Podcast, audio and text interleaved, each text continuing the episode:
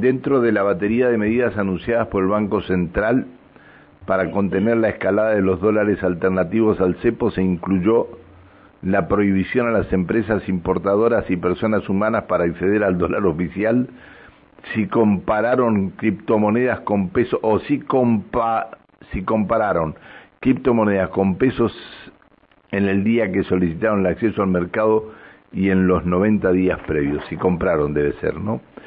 Eh, estimado Fabián Correa, buen día. Pancho, buen día. Me tiré a mitad del camino. Qué quilombo, qué quilombo que estamos. Eh. Qué semanita, ¿no? Este, vos sabés que hemos dedicado prácticamente a la economía el programa de hoy. Te he escuchado, te he y, escuchado, y no quería dejar y no quería dejar de hablar con vos porque quiero saber qué va a, qué va a pasar con el dólar contado con liqui. Quiero saber qué va a pasar con el mercado único libre de cambio. Quiero saber qué va a pasar quiero saber qué va a pasar con los bancos. ¿Qué va a pasar con el dólar MEP? Eh, te tengo que escuchar atentamente, porque tengo de todos, de todos. te podría resumir con el título de una película, ¿no? Eh, máxima velocidad. Argentina está en un escenario muy complicado, se complica sola en muchas, en muchas oportunidades. Y esta semana arrancamos con un dólar que pasó prácticamente de los 300 hasta los 336 pesos en lo que es el contado con liqui y mucho más alto. Estoy sintiendo como te estoy escuchando, te estoy escuchando bien. ¿Qué, ¿Qué problema tenés? ¿Tenés problemas con retorno? Sí. ¿Te estás escuchando vos mal? Estoy escuchando rebotar, ahí escucho mejor. Ah, bien, bien, bien. Que no le rebote. A ver si me lo tira el rebote, dale, dale. que no rebote como el dólar. Pero para, para, ¿qué estás con manos libres estás? No, no, no, no. No, no. no. Bueno, ahora sí te escucho bien. Vamos, bien. Te decía que la semana comenzó con un rally importante en el contado con liqui, ¿sí? y uno tendría que ir a buscar rápidamente eh, el, el, motivo, el porqué. Y ese porqué viene con algunos niveles del Banco Central que prácticamente ya escasean sus reservas. Te, te escucho, Fabián. No, se cortó. Eh, se cortó Fabián Correa. A ver, este, eh, escasean las reservas del Banco Central. Ayer salió a comprar a 440 y...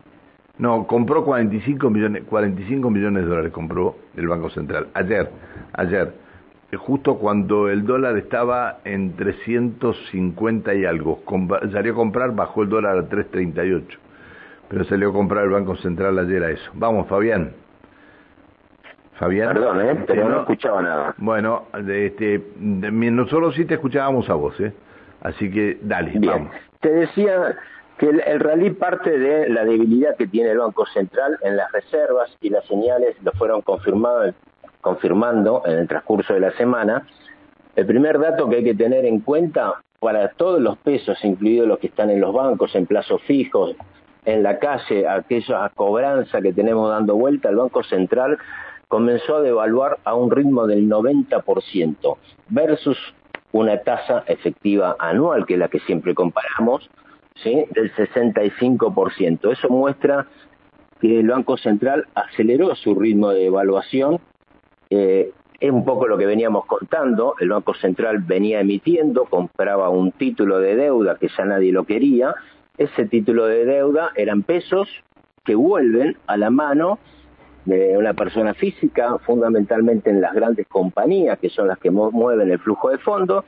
Ese flujo de fondo vuelve al banco y el banco lo deposita en el Banco Central a través de encajes y a través del ELIC. Y ahí donde está actuando el Banco Central con este ritmo que ha acelerado de devaluación. Dicho esto, muestra la debilidad del Banco Central de que no hay reservas. Acá no es un problema de si te habilito la importación o a qué sector le habilito, sino que con los escasos recursos el Banco Central está tratando de eh, dar prioridad en algunos casos al tema de energético, en otros casos vos pensás que en el tema dólar se necesitan dólares para pagar, hay que ver lo que va a pasar en los próximos meses o semanas, porque también hay vencimientos de deuda de muchas provincias que emitieron deuda en el exterior. Y para mandar los dólares al exterior tenés que recurrir al mercado único libre de cambio, conocido como MULC. ¿sí? Y para eso te tienen que autorizar el Banco Central si podés comprar o no, y ahí donde tenemos el cuello de botella, a quién autorizan y a quién no cuando escasean las reservas. ¿Sí? Ese es un poquito el problema de que estamos viendo. Ahora, cuando ves el tipo de cambio en los 337 pesos o el blue que tocó los 340 y pico largos, ¿sí? Esto lleva un valor nominal 351 350. 351. Bueno, 351 te está dando los mismos valores que tuvo el dólar a valor nominal en el 2001, comparado prácticamente con la misma crisis. ¿sí? La ruptura del presidente y la vicepresidente, la falta de financiación interna, la falta de financiación externa y la falta de reservas. Estamos prácticamente en el mismo escenario. ¿Es caro el dólar? Podría ser. ¿Es barato? Podría ser. ¿Por qué? Porque sin financiación, hacia adelante, el gobierno va a necesitar financiar su déficit y va a necesitar seguir emitiendo para comprar los bonos que viene comprando el Banco Central. Dicho esto, el mercado espera que el Banco Central de acá a fin de año tenga una emisión de dos mil millones de pesos más, lo cual más pesos en la calle, mm, el, tipo de cambio va a tender a subir si no tenemos un plan o un modelo para salir. ¿Dónde está la pulseada?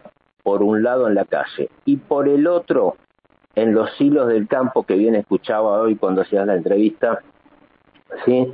En los hilos para darte una idea, hay 23 millones mil toneladas.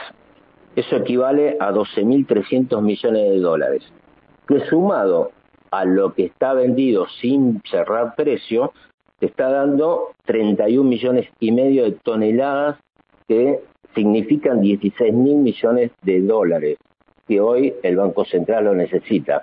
El tema es que claramente si están en los hilos espera, espera, un minuto, espera un minuto pero ¿por qué están en los hilos? ¿cuánto le pagan el dólar cuánto le pagan el dólar al productor? exactamente ahí ah, estamos entrando ¿por qué está en el silo? porque atrasás el tipo de cambio y si a eso le restás las retenciones la verdad que es imposible ver un dólar en 337 pesos tasas del 65% y que al campo le estén liquidando un valor cercano a los 100 pesos. Sí, eh, eh, este, este es el tema. Le liquidan, le liquidan a 100 pesos cuando, si vos me dijeras que, que le liquidara el Banco Central a algo este, que pudiera ser rentable para el productor, está bien, pero la culpa no la tiene el productor porque tiene eh, los granos en los hilos.